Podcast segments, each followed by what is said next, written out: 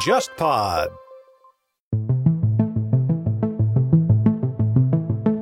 过了防波堤的那个浪是已经不是白浪了，就是黑水，你就看着那条黑线在那个农田里那个田埂上，然后哗往前走，然后你就看到有这边有一个车就啪就过去了。前一秒你还看到这个地方什么水都没有的，过了大概半分钟，一下这个地方全部淹光，然后所有的人都爬到三楼，你明显知道这帮三楼的人也是没法得救的。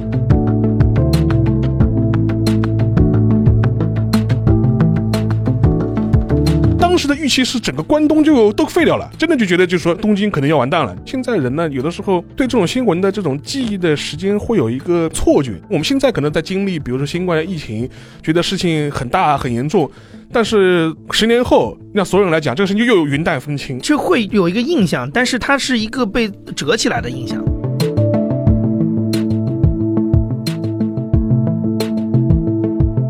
我后面一排沙发呢是两个上海老阿姨，很多年没回上海了。在我们前面呢是一个很大的电视屏幕在放 NHK 那个画面，正好那天好死不死碰到那个轻爆，然后这个画面呢 NHK 一直在播，一直在播每播一次啊，我后面那两个老阿姨就用上海话说：“哎呦，阿佳阿佳，侬看又爆住了，又爆住了，共产党哪能不来救阿乐了？一个，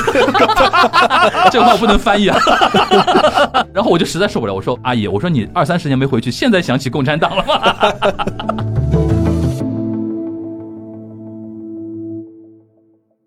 大家好，我是樊一茹，大家好，我是安青。欢迎收听本周的东阳观察局啊。那个缺小新依旧缺席，今天邀请了一位代班嘉宾，对吧？其实大家太熟了，杨毅同学。大家好，我是杨一，今天的飞行嘉宾。飞行嘉宾，对现在比较流行说飞行嘉宾的啊。对，今天我们那个让杨一来聊的这期话题呢，我倒是觉得说很适合我们从媒体角度和近十年时间吧，社会的一种。变化的角度来切入啊，嗯也不一定光只聊那个日本山关了。嗯我们聊什么呢？我们聊那个三幺幺十周年，对吧？嗯大家知道，二零一一年的时候，三月十一日发生了所谓的叫东日本大地震，后面又引发了福岛第一核电站的的泄漏事故事，非常严重啊。但是事情竟然已经过了十年了，对这是真的是岁月如梭啊，就那种感觉。所以说，一方面是我们觉得说十周年是一个非常值得聊的一个时间节点，第二方面呢，就是本周这期节目呢是会有一定的合作的，就大家如果听到这边的话，可以去看那个我的微博。也可以看我们沙老师的 B B Panda 的那个豆瓣，对吧？嗯会有预告的。就是这期节目我们会有一个转发、抽奖、送书的一个环节。然后我们要感谢那个新经典文化他们出版的一本书，叫《巨浪下的小学》。对啊，这本书呢是一位当时的英国记者的在日本写的三幺幺的一个纪实文学吧。对，他讲的就是一个因为海啸来了之后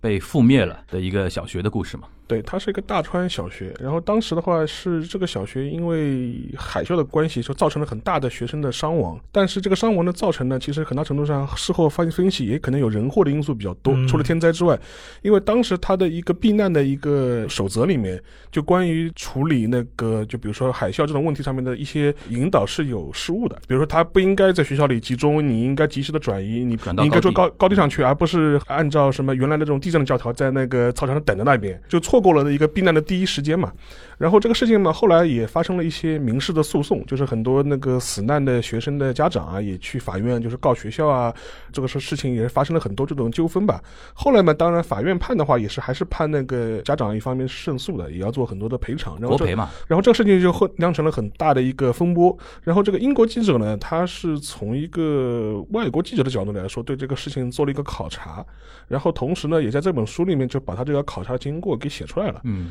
他作为一个外人嘛，更能够直面一些日本国内的一些问题。就比如说，为什么非要非常机械的执行这个手册上的一些并不是很合时宜的这种教条？然后为什么当时会加了这些不是很恰当的一些那个准则？这个加入是不是科学，还只是一种官僚下的一种产物？他在书里面做了相关的分析，写的是蛮那个露骨的。有点严厉的。有点严厉，而且说实话，可能站在日本角度来说，看的会非常不舒服，对吧？嗯但是这个作者本人呢，其实他是长期驻东京的一个外国记者，之前还写过一本啊，就是中国人语境纪实文学，或者是这种 nonfiction 的这种东西 Non-fiction 这种东西。当时他写的是一个。欧洲的女性在东京被绑架被害的一个犯罪调查。是不是那个市桥对对对后来还易容的一个犯人？对对对，然后这个事情反正是在九十年代末、两千年初的时候，一一件很大的一个犯罪事件。嗯后来他做了一个犯罪调查，就反映出这个事情为什么能够在东京的一个繁华街头发生，然后被绑架，然后又死于非命。嗯所以说，他是一个专门关注日本阴暗面的一个 西方记者西方记者。哦，自己给自己递刀子对对对，啊！行西方记，者那我们干这种事情了。就不光针对于那个针对整个东亚吧。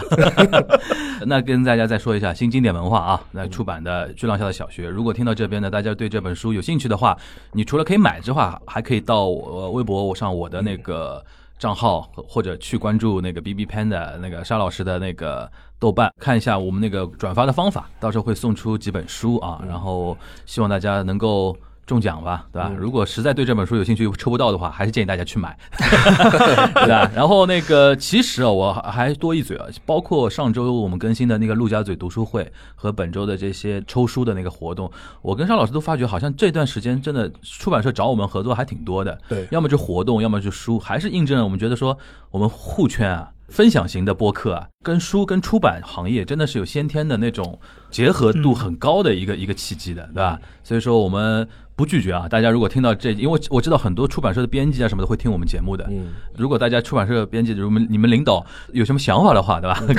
可以可以找来找沙老师或者找我们都可以啊，我们欢迎各种样的那个 collab 那个合合作啊。行，那我们就进入到这一期节目。其实进入到这一期节目，我我一直在想一个问题：今天我们用一种什么样的心情跟心境来聊？其实我跟沙老师，我们之前有几期节目，包括提到东亚，包括锦湖端，其实提到过三幺幺的嘛。对。然后我就有一次发觉有一个呃用户留言评论特别有意思，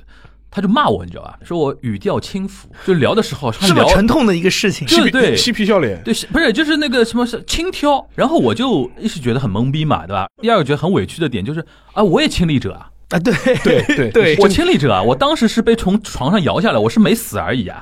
作为一个亲历者来说，那么多年过去，我用一种看淡的一种眼光再去复述这个东西，我好像应该有点先天的这个，应该有这个免罪符吧，嗯，对吧？但是有的人就不这么认为，他可能也没注意听我们的前言后语，好像觉得我是在复述一个什么事情对。因为我始终觉得，再大的沉痛的痛苦的那个东西，过了其实很多时间以后，其实人应该是往前看的嘛。对对对吧？当然你会，你可以说这个话啊，没死到你家里人。但是你去看，其实很多时候啊，我看到两组数据特特别有意思。你去看，包括我们国家，我们经历过那个汶川地震。其实你看，灾区或者说广义上的受灾区地域，其实过了很多年之后，他们的心灵状态，除了那些就是说毁家灭口的，就特别严重的那种之外，其实灾区的很多人他是想的非常，嗯就是往前看的，因为他会觉得说，我不要沉浸在那种一直悲伤的那种怨天尤人的那种气氛中，反而是一些文化精英嘛，就经常会说，因为就像日本 NHK 年年做啊真的是真的是真的是。年年做 special 来回顾。今年你去看，我们因为现在录的这个时间点还没到对三幺幺。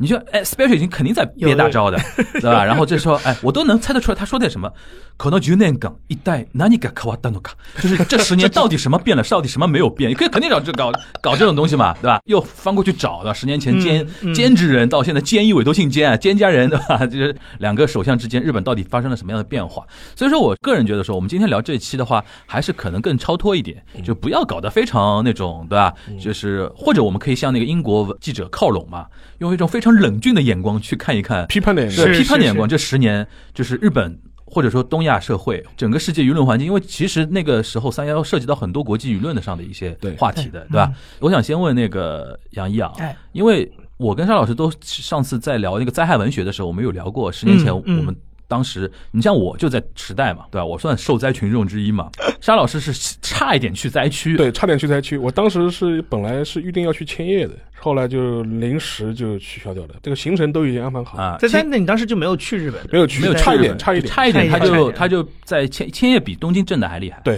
嗯而且他又更靠近海。千叶当时好像也有点小的有的小海啸，有的就是，而且千叶当时的它的机场也有一些建筑物的损毁啊，嗯，嗯。这种情况也是有的。因为当时我一个背景就是说，就是他们千叶机场刚刚开通民用航线，当时是最早的开通了到中国的航线，所以说因为之前帮他们做过一些事情嘛，所以当时就请就请我去，像是作为首批的这种首航 剪彩吗首航没有不剪彩，是是参与首航，就类似啊就类似于这种事情。啊，结果后来就出现出现了那个哇，我们沙老师这个触角很多啊，就连那种民用机场的开通你也你也有大嘎的，是不是做过什么 consulting 类似的？对对对对啊，就是你你们千叶机场应该针对中国哪些城市开航线啊，嗯对吧？类似于像这种。对对对 OK OK，行，那杨一呢？你现在如果回想十年前那天你在干嘛？哦，那天我印象非常清晰，因为那天我在搬家，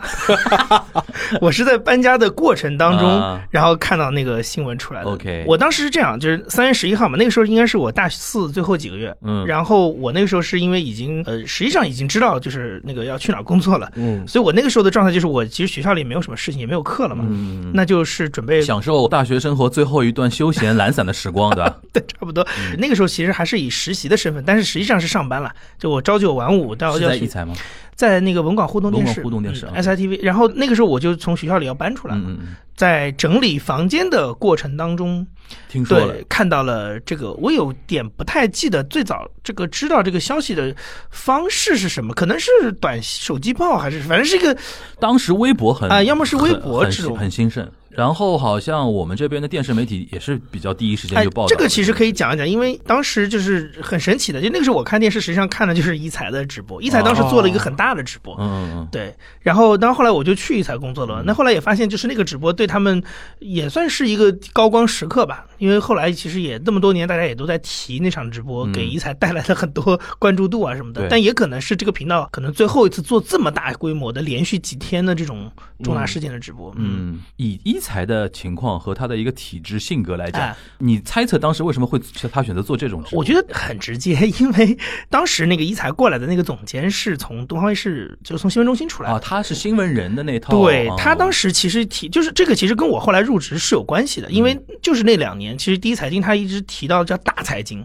大财经的意思就是说你不要老觉得这个财经就是一些啊中小股民，不要搞成市场化，纯聊市场。对，就不要天天就是那种玩中小股民讨论股票的那种，大事就是说对，就宏观的一些政治经济的东西都是跟所有的新闻其实都跟财经相关，这这个是他的大逻辑，所以那个时候就是新闻拼了命的做，所以那个时候就是基本上每天都有新闻节目，然后对我当时去的时候是属于周六还要上班的嘛，嗯，对，因为他们周六有一个新闻版面，然后就是因为三幺幺这个直播做得好，所以后来是 有一段时间一财电视是属于叫做地震模式，你知道，就很神奇的，就是任何地震它都要进入到一种备战状态。它有预案的，对？对，就是准备是不是要开直播，啊然后你如果这个新闻今天的，比如说正好日播新闻在直播当中，你就要赶紧去。但其实到后来，大家会觉得这个事情有点矫枉过正，因为嗯并不是所有的地震都值得呃，影响都这么么大。以地震这件事情，其实虽然说，当然它灾区的死伤这个是一方面，嗯但是你说它对于这个外部的，尤其是市场的震荡能到什么程度，嗯并不是三幺幺一直在重复。我们后来其实也看到这件事情，所以那个时候后来会感觉它有点过度敏感。因为三幺幺当时我记得它最主要的是，首先它震级本身比较大之外，其实它就是紧接着那个核辐射的那个事情，其实它引起了全球的一种恐慌嘛。对对因为它如果我们真的要从大财经的理论来讲的话，其实三幺幺客观的也改变了全球很多国家对于核电站的一个态度。这事后你像欧洲整个左转了，对对对对对德国直接宣布说我们要那个去核了而。且这个事情，你如果从长时段来看的话，可能对国际政治还是有比较深远的影响。嗯嗯就最近的事情嘛，就是那个俄罗斯要修一条那个北方管道，一直通到那个德国嘛。嗯，本来它是通过乌克兰向欧洲主要西欧国家供气嘛，那因为大家你也了解跟乌乌克兰跟俄罗斯的关系嘛，就比较尴尬，所以当时后来俄国就提出从北方直接修一条管道通到德国去。但德国为什么非常期待要修这条管道？哪怕是美国人反对，嗯无论是川普政府还是拜登政府，其实对这个事情都是持反对态度。对但他还是要坚持要跟俄罗斯呃修这样一条管道，嗯而且这个事情甚至。可以坚定到，就是哪怕出现了那个俄国那个异议人士 的事情，对那就事发就在德国嘛。按照默克尔我们同志的说法，就是说这个一码归一码，对吧？这个事情归这个事情抗议，但是特别理性。但是那个天然气管道我们还是还是要修的，为什么呢？就是因为德国它开始大量停用那个气核嘛气核了嘛嗯，它必须要依靠俄罗斯的那个天然气了。它有能源缺口了。这是一点，还有一个，你讲到核电的话，最近还有一个新闻是那个前两天的东京那个外国记者俱乐部，嗯两个前首相同同台出演，一个是菅直人，嗯一个是小泉纯一郎。嗯金正恩正好就是当时三幺幺时候的当时的首相当时的首相，当然事后也被人家批判嘛。嗯，然后小泉纯一郎我们都知道，他是也是属于在安倍之前也是时间最长的一个首相，两个人共同站台反核。这个非常有意思，左右嗯就说就小泉纯一郎就握就是紧握着金正恩的手，是说说在反核契合这个问题上是不分在野和那个他们在朝的。一定程度上政敌嘛。对对政敌，他们俩绝对是政敌。对但是两个人居然手紧紧握在了一起，说我们一定要那个要 守护绿色家园。要守守护绿色家园。嗯这个其实在日本政坛是一个很有指标性的人物。嗯。当然，这两个人都已经是过气的政治人物，过气了过气。了就是政治人物，但是也能反映出，就说国日本国内在三幺幺之后的一个比较大的一个的确，反弹，或者是一个别的一些新的一些一些想法。而且这个还可以再往下讲，嗯就比如说台湾地区也是一样的，嗯。嗯也是因为也是因为三幺幺之后才有反核的这套的理念的，其实是我觉得是他那套理念从一个小圈层的所谓的一种呼吁。变成一个大家的共识。虽然我我 我有的时候也觉得这个，你你搞到另外一方面就变成另外一种民粹了嘛，就是你拿一个套科学的事情在搞民粹，但是是一样的。它其实后来也影响了台湾的政局。中国台湾地区的话，现在等于是核是不能聊的吧，对吧？废核四已经废了很久，就是没法再那个恢复了嘛。对，好像在那边已经是这个话题就定死了。有人就说那个废核是民进党的神主牌嘛，其中的一块。神主牌，而且现在好像这个全民化了，就是大家对都对对对对，国民党也知道这个话不能翻翻过翻不过去了，是的对吧他们好像放弃这个战场了，应该是对对吧？哎，那说回杨毅你啊，就三幺幺当天，嗯嗯。就你现在还有没有这种印象？就是知道的当下你是什么感觉？最开始的时候肯定是那个级数的数字，因为因为你要想当时的时空环境是三年前中国刚发生汶川地震，对，就是我们其实是对大地震这件事情是有切身感受的，而且汶川也是个过八级的地震，就里氏过八级然后后来那个又玉树的地震，所以那段时间等于是，就是我觉得中国人对地震那两年是不陌生的。那句话就是当当时传出来的嘛，怎么地球进入震动模式？哎，对对对，就那个时候传出来的标题真的是，对那个就传了十年了，这个对对对对对对，然后所以就是是有比较直直接的感受，所以那个时候呢，就是当它的震级开始出来的时候，嗯尤其是它好像还调过，就往上调了以后我觉得那个时候大部分的中国的人是知道它意味着什么的，就是你至少可以往四川那个地震去联想联想。你呢？你呢？具体到你身上，我自己当时的感觉就是，哦，又是一个很大的地震。但说实话，当时不知道海啸这个事情一定会发生，对这个是我觉得三幺幺给我的常识增加的一点。对，因为后面我记得就当天啊，嗯，基本上后面就是大家不聊地震本身了，都在聊海啸。对因为那海啸那个画面太太吓人了。太震惊了。对对对 NHK 那个画面真的，我第一次听到 NHK announcer 就是语塞。嗯，其实第一天啊，三幺幺发生当天很刺激的，因为 NHK 因为它全国各地有那个支局的嘛，对，它东北那边支局就直接飞那个直升机直升机过去，对对对然后直接现场转嘛。是的，。是的，然后他狠到什么程度？就是他那个画面啊，大家可以想象一下，日本有一些东北村庄的那种小哦，我知道你要说。的那种画面，嗯，对吧对然后就一条高速公路，高速公路边上现在都是水，已经漫掉了。我，因为我我当时其实不是那个时候看到的，是后来 B 站上面有人把那个 NHK 的直播就几个小时的直播放上去。我我是后来回顾那段视频，我才知道什么叫做就是我见证死亡的发生，对，就是生死一线，就是你就看到那个过了防波堤的那个浪是已经不是白浪了，就是黑水。对对它砸着各种卷着各种各样的东西你就看到那条黑线在那个农田里那个田埂上，然后哗往前走，然后你就看到有这边有一车就啪就过去了。对，你说刚刚说的黑水，它不是漫上来了嘛？对马上漫到那个高速公路嘛。有一种乡下那种老爷爷开的那种瓦工车，就装装来运货的那种纯面包车。嗯，然后一辆车就在一条高速公路上就这样开嘛，对然后边上的水都已经上来了嘛。对，我记得我当时地震之后，我就跑到池袋马路上看很多那画面什么。我记得有一个店的门口，它电视机就在播这个画面，嗯，很多那种日本女生啊，手里握着那个手机就在这。哈西哈西，干巴蛋，就是就快逃快逃那种女生。嗯我现在想到这个画面，我就觉得说，当那那当那个时候，生命的那种东西真的很太脆弱了。还有一种画面就是前一秒你还看到这个地方什么水都没有的，对，嗯后来再过了大概半分钟，一下这个地方全部淹光啊，对对对，对全部淹掉，然后所有的人都爬到三楼，你明显知道这帮三楼的人也是没法得救的。对，第二天好像日本好像他们放送协会或者说官方有一种指导要求，就不让放这种就是不让播那种太过于刺激老百姓情绪的一些画面，嗯。就比如说他们说第一时间，你知道很多那种电视台的就媒体的人士，很多是在那个时间得抑郁症，嗯，因为他们去现场拍照片啊、拍画面，看到海滩上或者说潮水退去之后，街道上都是尸体，对对对，我明白，就是嗯捡不过来的那那种尸体。因为你想，他光是海啸就死掉几万人了嘛，嗯，对？吧？呃不，他最后的就是死亡加上失踪大概是两万出头，嗯，绝大多数是因为海啸。绝绝大部分是海啸，因为地震直接死的人其实很少，嗯对大部分都是海海啸。当时那年还有一个状况是，因为我我自己感觉，其实也是因为电视的转播这种东西，嗯给大家带来一个非常深的刺激。它其实特别像九幺幺对，那个时候对给对对对对给世界的一种震撼的感觉。但是呢，它比九幺幺又晚了十年了。就是十年，就就是隔了十年。就隔了就是十年因为我为什么觉得，就是汶川地震，其实国际媒体也很关心的，嗯但是呢，我们不像日本是一个，比如说监控这么发达的地方，或者说电视新闻报道这么发达的地方而且。说老实话，汶川那个地方相对于媒体它是落后的。对，就是你，我其实看不到。我当然知道他后来受灾的情况，但是那种震撼的画面是常发达的地方。日本当时是直播，那就是真的是跟九幺幺一样，你是看着那个楼塌掉，对吧？你是看到这个就淹掉了，对对，那种。而且我当时看到一个非常重要的一个指标，就是海外媒体的报道，嗯，就是美国媒体，因为。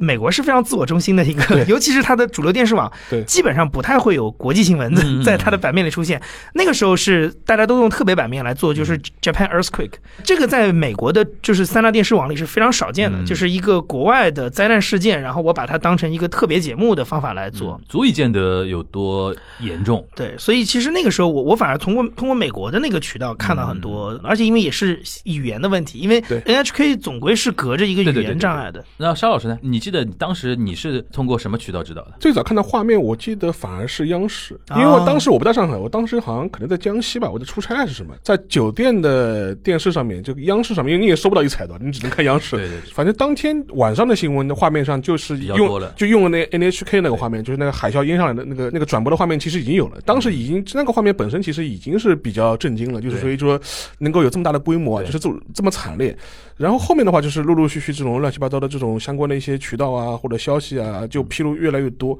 而且我个人觉得，这个三幺幺还有一个问题，就是说是它的灾难本身，我觉得它是跟汶川或者是跟那种阪神有一个很大的区别是什么呢？就是说是汶川也好，还是阪神地震也好，你可以说它是一个一次性的，就是就就比如说就当天发生这个大的地震，然后很惨，然后死的人很很多，嗯可能第二天就是后面就变成了一个赈灾或者是个救险抢险的过程。对对对，但是三幺幺它是个持续性的对对对对每天更新新新的东西。它是每天更新新的东西，就是不断有新的灾害被揭露，然后后面就是又有那个核的问题。核的问题。而且核的问题其实笼罩了很长一段时间。其实到现在十年都没真正解决。一个是这个我们可以待会讲，就是从那个当时的第一时间或第一现场来说，因为现在已经过去十年了嘛，就是说是我觉得现在人呢，有的时候对这种新闻的这种记忆的时间会有一个错觉。当然，我这个讲呃可以做个比喻，就是我们现在可能在经历，比如说新冠疫情，觉得事情很很大很严重，但是就是我做个预言对吧，十年后。让所有人来讲，这个事情又有云淡风轻。对对对这这就是就大家会觉得这是个，就会知道有一个印象，但是它是一个被折起来的印象，对它不是那种展就像一天一天的我们现在在聊非典就是这样的。对对，就因为朦胧的一团，就好像那年那两三个月感觉就像两分钟一样那种感觉。对对对但是我我们过了十年，过了十几年，回头再看我们二零二零年或者二零二一年对，又云淡风轻。这两年好像什么事都没发生，对对对对对这这两这两件事情似乎就这么过去了。但是你要看三幺幺的时候，那个时候的日本紧张到什么程度？因为我事后看，就是当时的就是美国大使馆嗯，和包括很多的西方国家，嗯。真的就是下达撤侨令的，对的，就是把所有的外交官全部转移到关西去。就日本沉默呀，但就当时当时的预期是整个关东就有都有可能都废掉了，都废掉。这是当时预期，而且这个这个预期是非常真实的，不是一个呃你拍像拍电影一样，就真的就觉得就是说东京可能要完蛋了。当然，现在档案还没有完全解密了，我相信日后解密的话，或现在已经看到的一些回忆或者消息来说，当时很多那个日本官方甚至都考虑过皇室是不是要移到关西去，皇室先撤，皇室撤到关西去，就是说这是一个非常现实的考虑。嗯，所以说，这里你今天反过来看，当时的其实情况实际上是非常非常紧迫的，尤其是如果你站在日本的角度上来看的话，当然现在可能十年以后，大家觉得考虑更多问题是奥运会开不开的问题。对，这这个，但我觉得你要还原到当时的第一现场，整个感觉是跟我们十年后再观察的感觉是不一样的。嗯嗯这也是很多我们回顾很多历史事件的时候一个问题。因为你发生的事情没没经历过。对你刚才说的那个撤侨那个事，它主要还是针对说核泄漏的一个范围嘛。对这个我是当时就是我们华人留学生群体每天在讨论最多的，对也是你撤不撤，就是看这个东西。嗯因为我记得我当时我跟我爸有非常大的争执，对因为我我相信不至于的。不至于吧？我想，因为东京离那个福岛还很远嘛。嗯然后我看那个 NHK 报道，即便它泄露到什么程度，它也会有一个半径嘛，两百公里、四百公里什么。但是呢，就我爸就一直跟我强调一点，就是没有经历过的事情，你一定要往坏的地方去想，而且一定要有有备案。且不说东京了，嗯，连上海都抢点了，你不知道吗？抢 抢盐，抢抢盐，这个大概很多人还已经忘了，大概可能那个我帮大家回忆回忆啊，超市抢盐嘛这超市抢点盐的吧？有有应该有有有有有有，这个事情是这样的，因为当时他的一个逻辑是说，日本核泄漏之后嘛，大量的核辐射物质飘到太平洋嘛，对然后太平洋沿着那个洋流流飘到那个我国的那个东海啊什么地区，然后说未来我们的那个因为碘盐很多是海盐嘛，对对吧？他就说未来那个我们吃的那个碘盐含碘的盐肯定要受到污染了，然后这个话呢就是通过互联网传播之后呢，上海的大妈就不淡定了，然后当时就发生了在超市里边抢盐嘛。然后日本人都懵逼了，他说我们这边核泄漏，怎么上海人开始抢盐嘛？然后那个时候我记得当时惊动到央视嘛，我记得白岩松做了一期节目嘛，他都不敢说你们什么没有常识，他只是说我们青海湖里边的那个湖盐够用中国人大概好几年，他只能这么说这个事情。杨毅还有印象这个事情？有有有，而且其实那个时候，我觉得国内有的是有很多人，他对于核泄漏这件事情的危害是不像地震的那个感知这么，就还是那个问题。嗯就汶川我们发生过，但核泄漏这个事情其实没有经历过，所以那个时候有很多的经验其实是来自于，比如说大家对于切尔诺贝利的那种非常遥远的对对对，记忆的那种，因为我们知道切尔诺贝利这个事情爆出来，就是因为它的核核辐射随着空气飘到了北欧去，然后是北欧发现了这件事情。对所以那个时候中国人有很多这种阴谋的猜想是从那个经验过来的。他觉得日本人在隐瞒核泄漏的严重程度。甚至他可能说什么水排到了太平洋里，什么乱七八糟的，就是有很多这种恐慌。嗯，而且这个呢，就带来一个日语单词叫“风平被害”嘛。到现在其实都还有这个影响嘛。那现在你比如说，我们对于那个日本几个县的一些那个农产品，它是禁止的嘛，对对吧？然后韩国也禁的嘛，对，啊，这就就就是老百姓心中的那种恐慌情绪一直在。即便如此，你看中国还是会经常不知道，你看网上经常会传那种图片。就长得非常奇怪的那种动物，然后人家就说这是因为受到日本嗯核辐射长歪的一些动物什么，他把 他把核辐射搞得像那个哥斯拉一样的，就是就接触到核辐射人会变成怪胎啊、变态的那种那种东西。但这个其实不不光是那个中国大陆了，其实我记得那个好像一三一四年那时候 TVB 也做过一个新闻专题，就是说香港人对于这种来自呃核辐射地区的水果。他当时好像我记得拿了个车厘子还是什么番茄之类的东西，就让他吃嘛，就两你你尝尝这一盒和另外一盒有没有什么区别嗯？他说没有，但他告诉你说左边这盒是日本就是区域来的，因为当时其实在法令上已经解禁了。嗯，对，但是就是老老板们都会觉得说这个销量不好，只要打上日本，大家都觉得这个东西有问题，那么就让他去做这种街头实验什么的。我记得当时那个 TVB 有做过这种报道，关于这一块，我觉得这没办法，就是到民间的话，就肯定是最原始的一个反应嘛。就像我，你像对我爸妈来说，他就觉得说你待在那个东京是不行的，就是肯定要先回来。我记得当时好贵啊，我买了一张后来国航的，嗯，从东京飞上海，我从来没买过那么贵的机票，那个一万两千多块钱，后来的话，你是在东京前线坚守了多少时间回来的？我大概坚守了一个礼拜。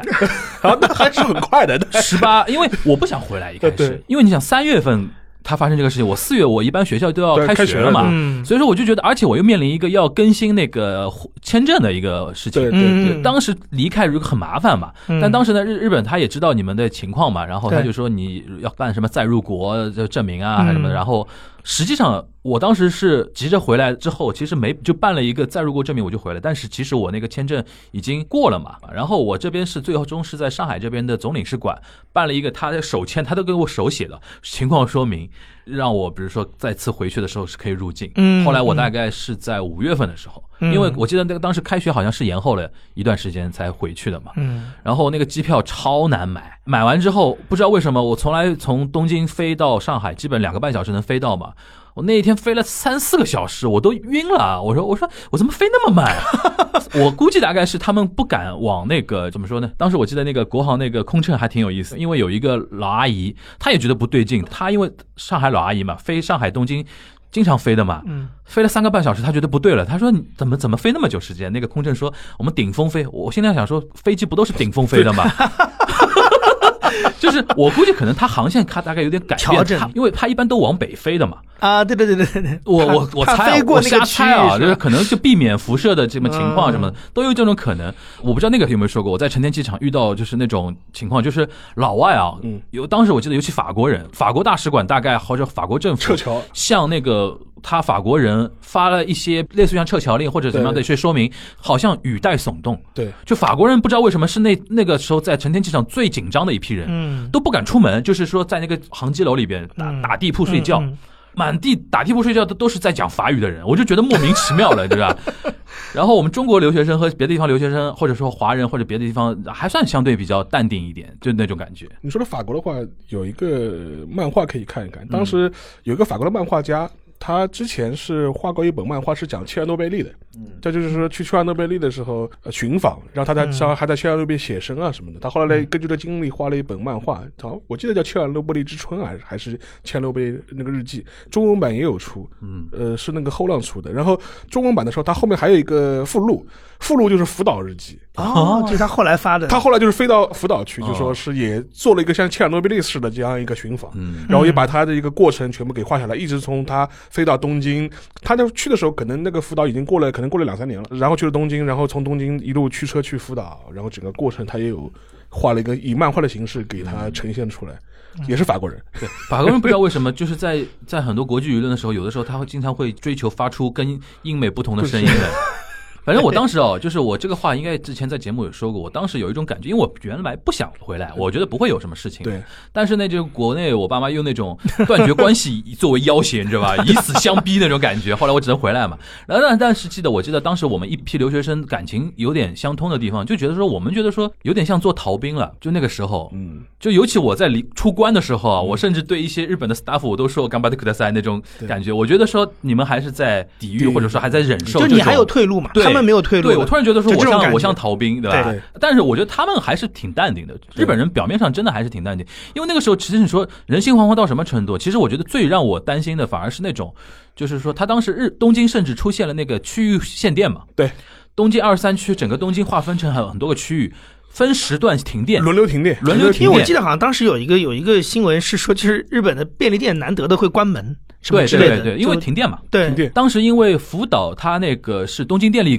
公司旗下的那个核电站，而且这个核电站发电量占它东京电力很大的一块很，大的一块，对。然后福岛出问题之后，整个东京电力不光是遭受这些损失啊，而且它因为那个遭受这些事情之后，他整个领导层其实像哦，巨大的公司企业危机了，我企业记得区有点瘫痪状态，对对对对群龙无首到那种程度，而且有一点什么啊，就监制人这个人真的，虽然刚才那个沙老师说他现在跟小泉纯一郎出来什么主持会议，什么说什么契合啊，对吧什么的，但这个人领导风格真的一塌糊涂。他。执政能力很差，就是我记得那个日本非常有名的 journalist 的那个川桥洋一啊，川桥洋一，他写过一本书嘛，就讲那个中文版应该也搜得到，大家可以搜搜一下，讲那个福岛当时一些事情的一些回顾。他采访很多人嘛，对。但是他就直指说，兼职人政府领导真的一塌糊涂，就是说很多事情你不能外行领导内行，嗯嗯嗯对吧？他那个时候其实有点什么呢？就是官邸就不相信任何人了。东电跟我说的什么事情，辅导方面跟我说的任何事情，那监制人超级不相信，然后经常会飞那个地方直接去现场指挥，然后现场的人嘛又很紧张，对吧？然后有的时候就不敢跟你说实话，然后怎么怎么，就各种各样的官场陷阱记就出来了。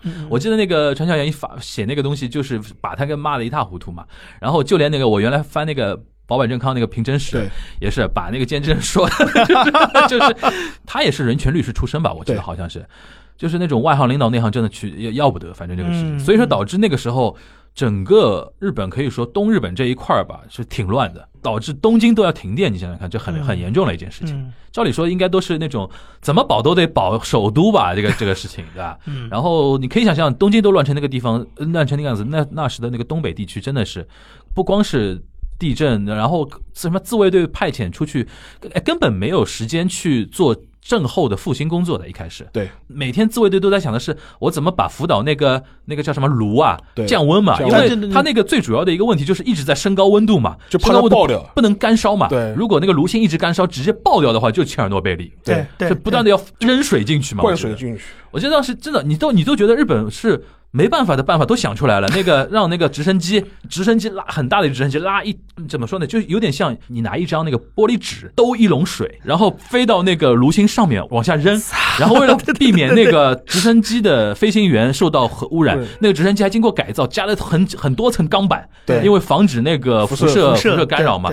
你就想，好哇，好土办法都上了。我想，我当时觉得说要紧不要紧啊。然后回来之前嘛，不要去办那个所谓再入国手续嘛，要进东京港区的一个啊品川吧，嗯。品川的一个叫入国管理中心，对，出入国管理中心。然后我当时去的时候，那天哦，就里三层外三层都是外国人要等着办出入国，而且像美国人、英国人，因为他们直接一张护照可以来回嘛，对，办的往往都是像我们这样的，就中国留学生、韩国人、南亚的、东南亚的一群人。我记得那天还下雨，下雨大家很紧张，为什么？因为这个雨云啊是从东北方飘过来的，很多人传说这里边有核辐射，是所以说整个排队的过程啊，大家是又焦虑又紧张又不敢讲话，你就看到很多人安安静的在排队。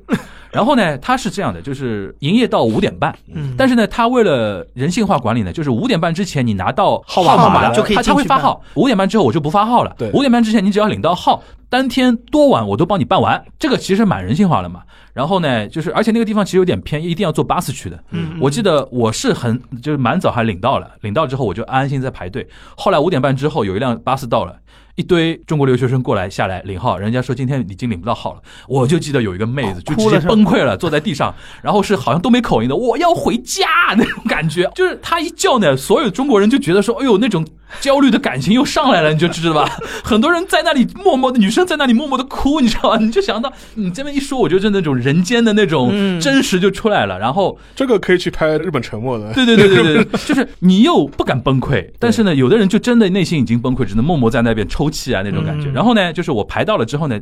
进去还要排队，然后但就不用站着排队，有那个坐着的嘛。我坐的那个地方呢，就是一排一排沙发，好几排沙发。坐我后面一排沙发呢，是两个上海老阿姨，估计就那种八九十年代就去日本淘金啊、嗯或者怎么样的，嗯很多年没回上海了。然后我在我们前面呢是一个很大的电视屏幕在放 NHK 那个画面，即时的那种新闻画面。嗯正好那天好死不死碰到那个氢爆，嗯，就是它后面不是一直干烧，一直那个把那个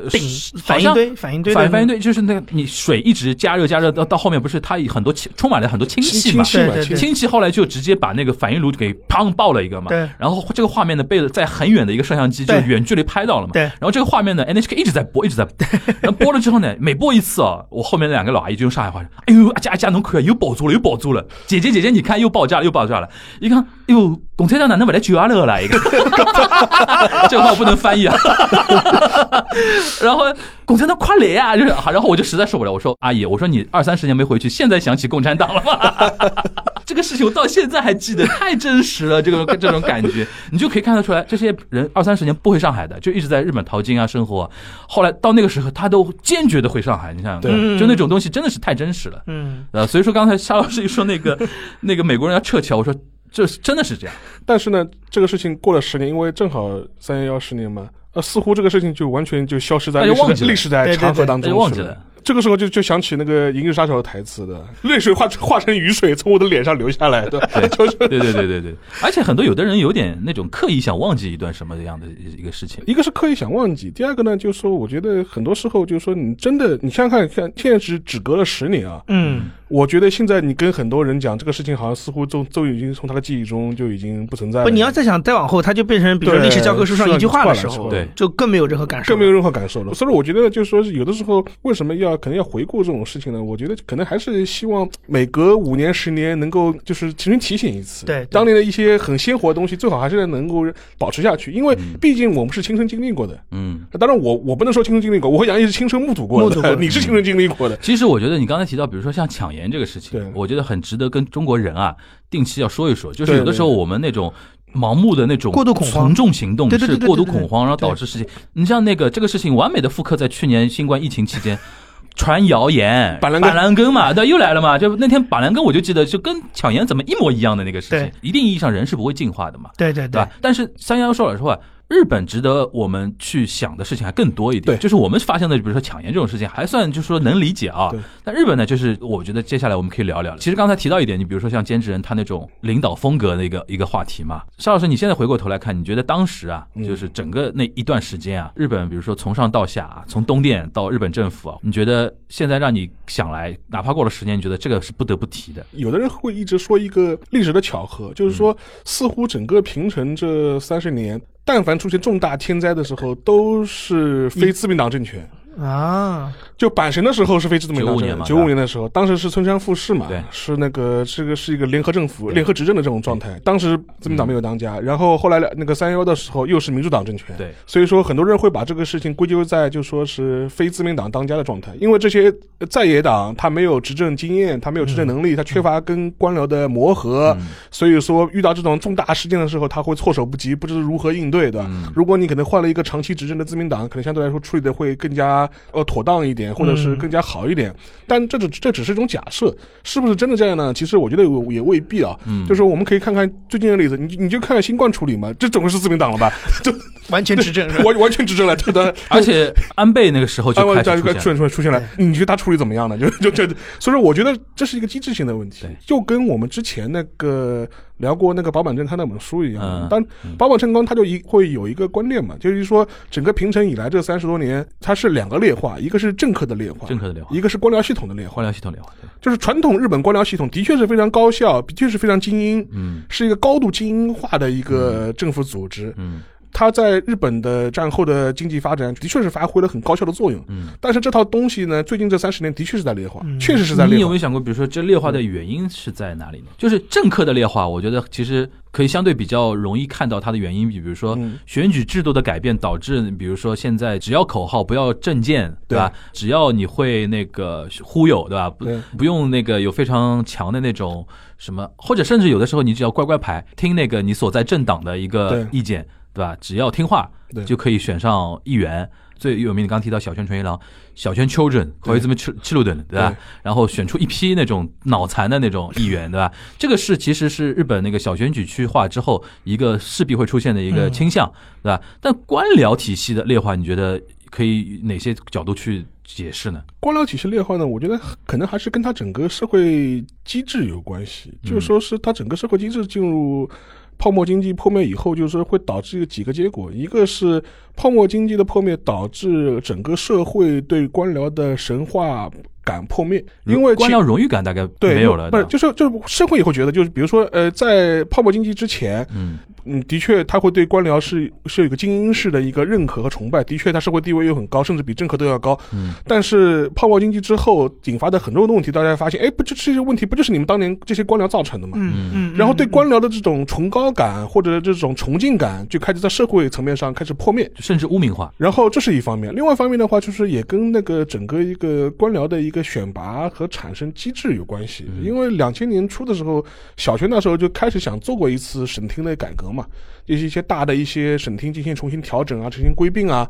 呃，就比如说大当省被拆被拆掉啦，一些大的一些传统的一些非常强势的这种官僚机构被裁撤，或者是它的权限被收缩。因为当时这些改革有很重大的前景，就是说政治家想更多的掌控整个官僚体系。嗯他的一个理由是说，呃，选民选了我们政治家，选了我们这些政客、议议员，那我们的政策就应该被不折不扣的执行。我们有正当性，我们有选举的正当性，你你们这帮政官僚就必须百分之百听命于我，讲难听点就当我狗，对吧？我让你干嘛就干嘛，这是一个美比较大的一个一个趋向。而且从经历了小泉时代，经历了安倍时代来后，也的确是越来越呃成为一个现实了。嗯但导致个结果，官僚自己本身的一个他的一个自主性和他的一些专业能力的话，越来越多受到干扰，政治上的干扰。嗯然后这个东西呢，又加深了社会对你不良的这种印象，嗯就两者就变成了一个像一个死亡循环一样的东西，就变得越来越糟糕。这些年，像东大法学部去报考公务员的比例也开始下下降了。嗯这也是一个很只有指标性的事情嘛，因为本来东大法学部就百分之百是当官僚去的嘛，对。精英官僚去的，对，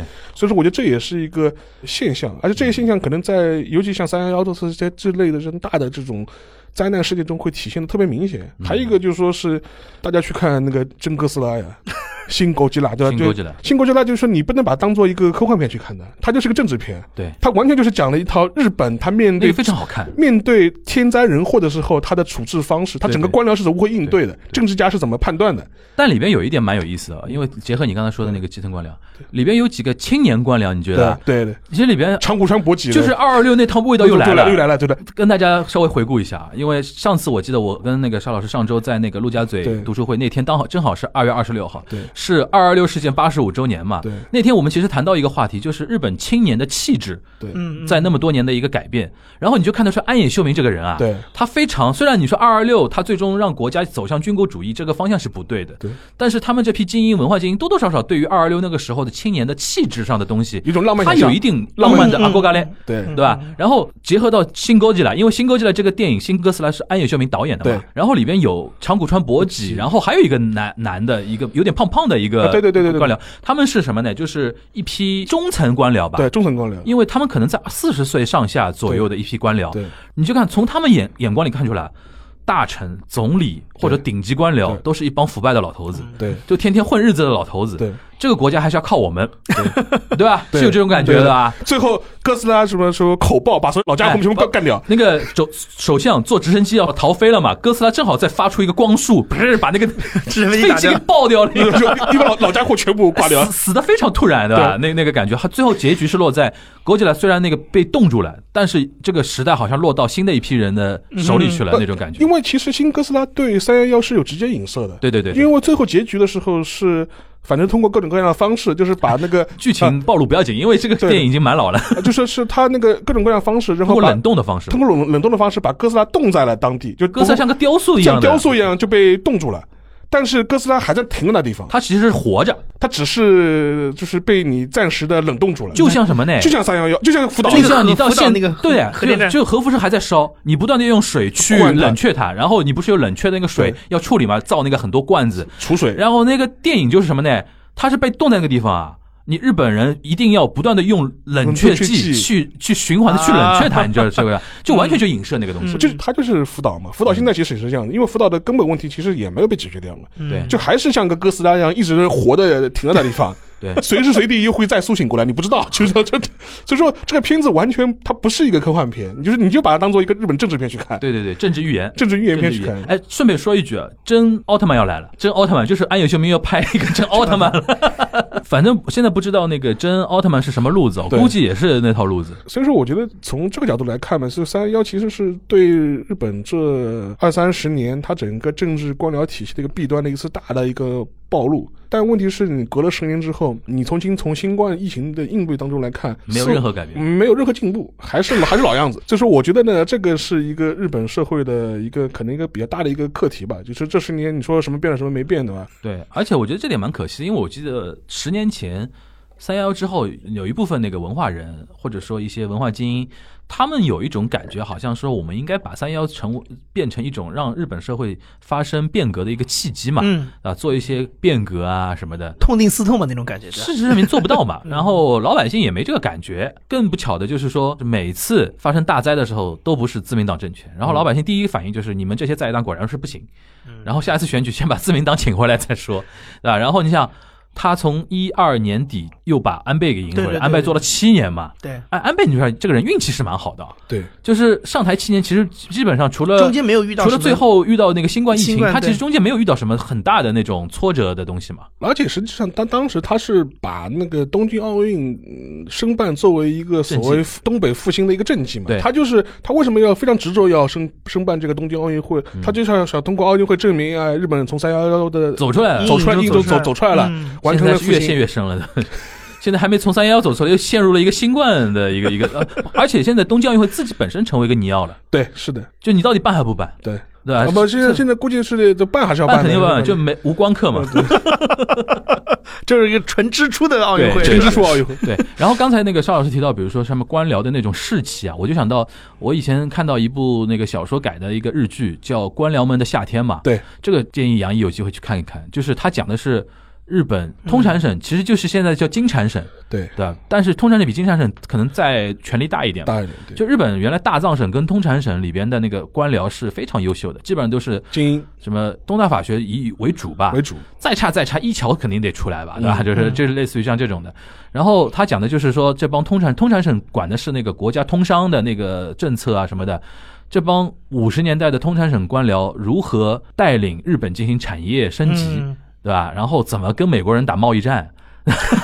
对吧？怎么引引导日本走向那个辉煌吧，再起？嗯，然后他当时改的那个日剧，那个编制也很厉害嘛。呃，佐藤浩市那那那群比较好的演员什么都演，就是就非常燃的一部小说。嗯就是你可以看得出来，因为作者是一个年纪蛮大的一个男性作家嘛，就是他年轻时候，或者说他脑子里对于日本官僚的那种印象，跟现在年轻人的舆论、年轻人的认知中对于官僚那种负面印象有差非常远。那种感觉，对吧？但这个呢，到时候那个也可以结合到这两天发生的那个，比如说森森喜朗啊那种事。我经常跟邵老师我说，你去看现在日本现在最不受待见的那帮人，就是 八十多岁老老头子头子，他们现在虽然可以说老不朽啊，对吧？经常说一些 KY 的一些话，经常会被骂，但其实他们身上是唯一昭和男儿的遗存，就是他们做很多事情还是说家国情怀的东西非常强烈的。但现在日本年轻人是没有非常强烈的家国情怀的嘛？对对吧？都躺下来了，还情怀个屁呀、就是，然后看你经常说那种话又不喜欢，对吧？然后他你让他自己上去干嘛又不行他又不行，那种感觉，对吧？然后所以导致现在年轻七八十岁、八九十岁那种老头子非常看不惯年轻人，年轻人们也不要看你们那个，老就发生在这次森西朗那个事件上面。那个我们下次有机会可以具具具体聊这个事情啊。然后那个我们说一说核的一个问题吧。刚才就是大概说了一点，就现在现在日本的话，可能不像刚才说的那个中国台湾地区啊，就是说那个那个核是完全不能翻过来了。但现在日本来说的话，它民间情绪还是比较倾向于要去掉的嘛。但是呢，它产业和政治精英阶层呢，一直在暗戳戳的在使劲要往这个东西再掰回去一点。这一点，那个沙老师你有感觉吗？他这个我觉得更更多是一个实用主义的考虑吧，嗯因为他现在现阶段他不可能完全就说契合呀。嗯嗯虽然比如说像有菅直人啊、小泉纯一郎这些前政要会公开呼吁，甚至也包括像宫崎骏这样一批文化人，他也会呼吁要废核啊，就是要就废弃核电。但问题是你们空你们夏天空调要吹哇，嗯，都是些实际的问题。这是很实际的问题。就就现在问题就是很多人都是一边吹着空调一边说我们不要核电的，在空调房里打着字，呃，对的，呃做个键盘侠，做键盘侠我们说不要核电。对，这这是个很现实的问题，而且实际上，像现在日本啊，整个两大电力网当中的话，其实关西电力现在还是日本整个电力系统当中核电比例最高的，嗯。嗯因为关西电网没有从那个三幺幺中遭到什么直接的打击的，所以说核电还用的就说是非常火热。啊，而且另外一方面的话，就是说是，比如说，如果你不用核电，那你烧煤，烧煤的话，空气污染。空气污染会很严重。你像那个 OK 跟台湾一模一样的但问题嘛，但问题是，OK，你说你不烧煤，我们也可以，我们烧天然气，就是烧干净的火力发电，LNG，对天然气，但天然气有一个问题，对日本来说，日本就非常紧张，嗯。就觉得中国这两年天然气买的特别凶，嗯。我如将来的话，说不定我们连气都买不到，都被中国人买走了。甚至我前两天看个新闻，知道？把我笑死，就说是那个就是关西电力，关西关西电力一帮干部，他说现在到什么程度知道吧？所有人都会在海上飘着几艘呃经济的那个船，及时联络，啊。就是这个船，你现在他他会说两月份中国人要过春节，我们趁机多囤一点，都是到这种程度了。嗯，那还有一点，你比如说那个，就除了日本之外，一些一些比较主要的一些国家和地区的一些核政策的讨论呢。当时我记得像德国，它不是要弃核嘛？对我记得当时日本国内那个精英阶层也在讨论，他说德国这种弃核也很装的嘛，因为它隔壁就有一个法国这个核大国嘛，核大国我可以买嘛，对这种感觉。当时也有这种这这种说法，这个就是欧洲的问题嘛，就是欧洲国家像像德国，他说他弃核或者他核电核电就是限制使用、停用。但问题是，它的电力就就是极度依赖于进口。对你无论是能源上面，你是依赖普京给你那个天然气卖你天然气，还是法国那边就是借电？但这个东西呢，就是一个你能源自主性就有就有问题了，这就是一个国安问题了。这嗯怎么办呢？我觉得其实对日本来说也是同样的问题啊。即日本不可能说我我想中国买电，我想俄罗斯买电，不可能 对不可能的呀。所以说这是一个对日本来说是一个蛮头大的问题。所以说短期内我觉得它不可能真的摆脱掉核电。而且你要想核电，它的它这个杠杆的另外一边，其实就就当然天然气是一方面了，那另外一方面就是火力发电嘛。对火力发电最后带来就是空气污染空气污染对这就跟什么巴黎协定那套东西又排碳啊，排碳那个东西又有什么的，对对，因为我我这两天还在看那个台湾的新闻，说台北什么一零一雾霾都看不到了什么的，对吧？啊，对。对，这两天因为的新闻台湾这两年好像烧煤烧的挺厉害的嘛，对那吧？所以说那个空污问题，空污问题很严重啊。他以前嘛怪怪大陆，说对是空污是大陆对是我们飘过来，飘过去的，你现在没得没得管了，都？因为我们狠起来挺狠的，呃对对直接把厂都给关了。对 对，记住现在我觉得台湾同胞只能怪自己了，就是对，对对，只能怪自己，那个怪自己凤梨吃的少。哎，那说说美俄吧。嗯其实你说核电到最后也是一个能源战略的一个问题吧。对美俄因为大家盘就算盘又不一样了。对俄罗斯们整个想，你们烧呃 LNG 对我来说最好。最好呀。嗯那我最多这个东西，对然后美国这两年不是又有什么页岩气这种东西嘛，对对吧对？他们是怎么来看核电的那个问题？你有了解吗？就是你要这样想，你像在美国，还有将近可能百分之四十的人都不相信全球暖化，啊，对对对对 对，你你还跟他谈核电的危害，对对对 他鸟鸟都不聊你，你怎么爽怎么来。怎么爽怎么来？对他可能还说，你看现在德州都已经风雪成这个样，哪里暖化了？对，但德州的问题好像是因为它的电网系统跟联邦的是独立的，独立的，对吧它独立的？它等于是这次受到了一个就是过于强调独立的一个危害，对对吧？好像是说别的州都送电送不进去那种感觉，对对对对对对吧？那俄罗斯呢？俄罗斯其实更单纯了俄，罗斯卖，他希望买家越多越好，越越多越好呀。对吧？我觉得俄罗斯也蛮厉害的，就是你也知道你德国人的卖，对吧？对，就一直拿着这根这个北方的这张牌一直在打嘛，对对吧？然后他现在不是也要从我们这边不是要走走一条嘛，对吧？对，那我们自己的能源政策应该还是稳定发展的吧？我们也没有说什么废核那种讨论，也没有废，停了几年好像，对，中间有中间有停有停过但是已好像经已经恢复了，好像正好就是三幺幺之后的那几年，因为全球大家舆论都其实有点，又当下是很惊恐的嘛。对，对当下，我记得好像全球都在聊，是不是就就不要那个什么了？我记得北野武那个时候，因为他平时拍电影的时候叫北野武嘛，对，然后上电视节目做综艺明星的时候叫彼得塔克西彼得武嘛，对吧？他平时经常会主持一些所谓叫“酒后帮个米”，就是情报节目，就是根据一个新闻，然后再嗯回到棚内讨论啊什么的对。他其实就是跟宫崎骏路子就不太一样了嗯，他是实用主义非常强。他就说：“你说你核辐射一年死的人，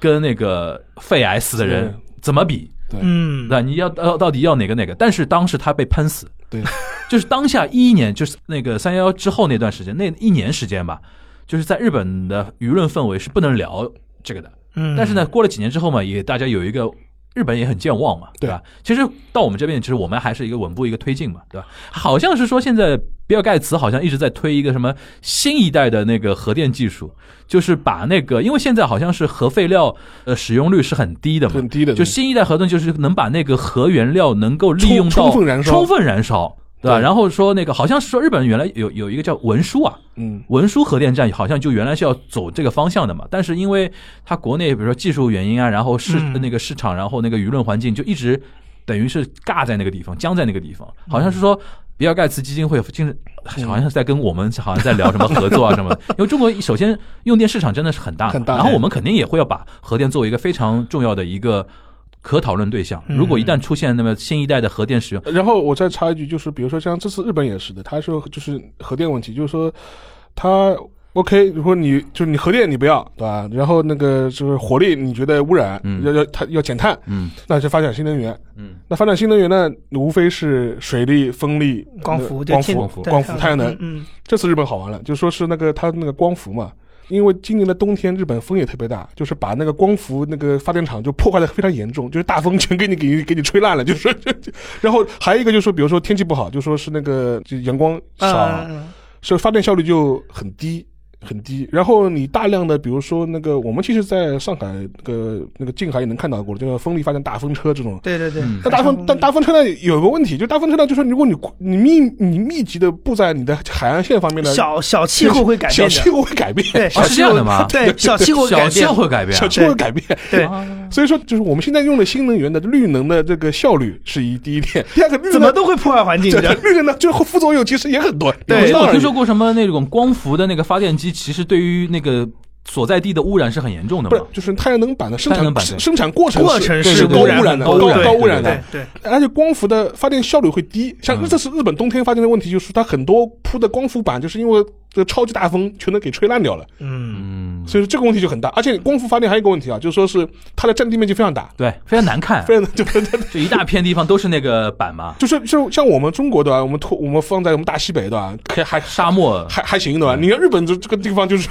很尴尬了，就是国土的一半是光伏板。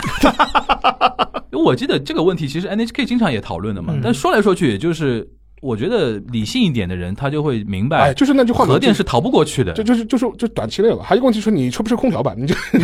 对，如果你真的建议说回到原始时代，那你最狠，那大家不吹空调，吉卜力工作室空调通通拆掉，对。对吧？宫崎骏带头画画，这是这是最厉害，但做不到的嘛，这对个都嗯有的时候真的是这样。就所以说说穿了，我们回到那个最后三幺那个，我们总结一下，就是其实可以听得出来，我我觉得非常感慨的一点啊，就这十年虽然过去了，变的东西比较少，变东西变的只是我们的容颜。变变老了，变老了，真的这真的只是变老了，然后有新的一批年轻人出来了嘛，对吧？差不多就十年时间，又有新冠的疫情，对对吧？正好对，于日本来说，就是十年又来了个新冠嘛。这这也是蛮讽刺的嘛，就是就是两月份的时候，这样东日本又发生一次大规模的余震。哦，那天那天我也吓到了，七七点二级，七点二级当时就说而且地方还是福岛，还是福岛，福岛的外海，然后而且它时间正好是十年，就似乎就是永远在敲钟。就感觉 就跟那哥斯拉一样，呃，就就跟大就跟大自然，就说提醒一下了，十年了啊，就是是故意要来这么。但那个好像还是说是因为十年前的那一次比余震较大的，它对就就是是过了十年还是余震。还是余震，对，那次那次还蛮大的，然后那次大家都很紧张，七点二是不是还有海啸？等半天不来，对，等半天因为这次震源比较深，对震源比较深，不像不像那个十年前那十年前那一次嗯非常厉害啊。对呃，反正我觉得。如果播客能那么长时间的话，可能二十年我们再聊的话，还是差不多的。东西。但是我觉得刚才我们有一点说的还挺对的，就是我们的记忆会折叠，会折叠，真的会折叠。所以说我们这种见识过的、目睹过的、亲身经历过的人，觉得有必有这个必要多讲一讲啊，有必要不断的说，不断的讲反复反复讲。因为以你看 NHK 每年拍纪录片，你懂吧？这个就是这都是对的，这不过 NHK 现在最大的问题，它的主要受众群体的人群的越来越平均年龄是百分之七十岁，对吧？他现在吓死我了，平均年龄七十岁啊！养老院里面开着电视机在看了，我的天，年轻人不看 NHK 了，真的是，这是最严重的一个问题，好吧？不过这是另外一个层面的话题啊。反正今今天这期节目再跟大家提醒一下，今天这期节目，如果你漏听我们一开始的那一部分的话，我们这期是有那个活动的啊，让大家才可以参与转发。具体转发可以看我个人的微博，你可以参与转发，然后看沙老师的那个 B B Panda 的那个豆瓣账号，我们也会说明一下这个事情。然后那本书呢是新经典文化出的一本书，叫《巨浪下的小学》，是一个英国记者写的一个纪实文学，讲的是二零一一年三幺幺那场海啸所覆灭的，就完全覆灭的一个小学的。一些后续的一些故事啊，如果听到这边，大家可以参与那个微博转发抽奖啊，希望大家能够中奖吧，对吧？那我们今天非常感谢杨一代班啊，好谢谢然后我估计后面还有代班，